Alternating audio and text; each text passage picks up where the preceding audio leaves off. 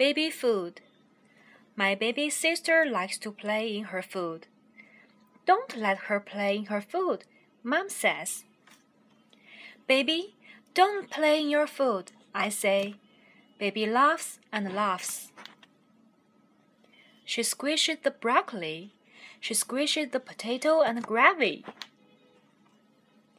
Have some broccoli, I say.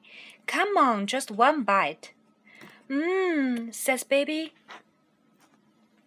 I say to her, Nice potato and gravy. Please, please, baby. Mmm, baby says. Then my baby sister puts her plate on her head. What a big mess! Potato, gravy, and broccoli over her face and hair. Oh, baby, I yell. Baby laughs and laughs and holds out her hands. Then he gives me a hug and a kiss.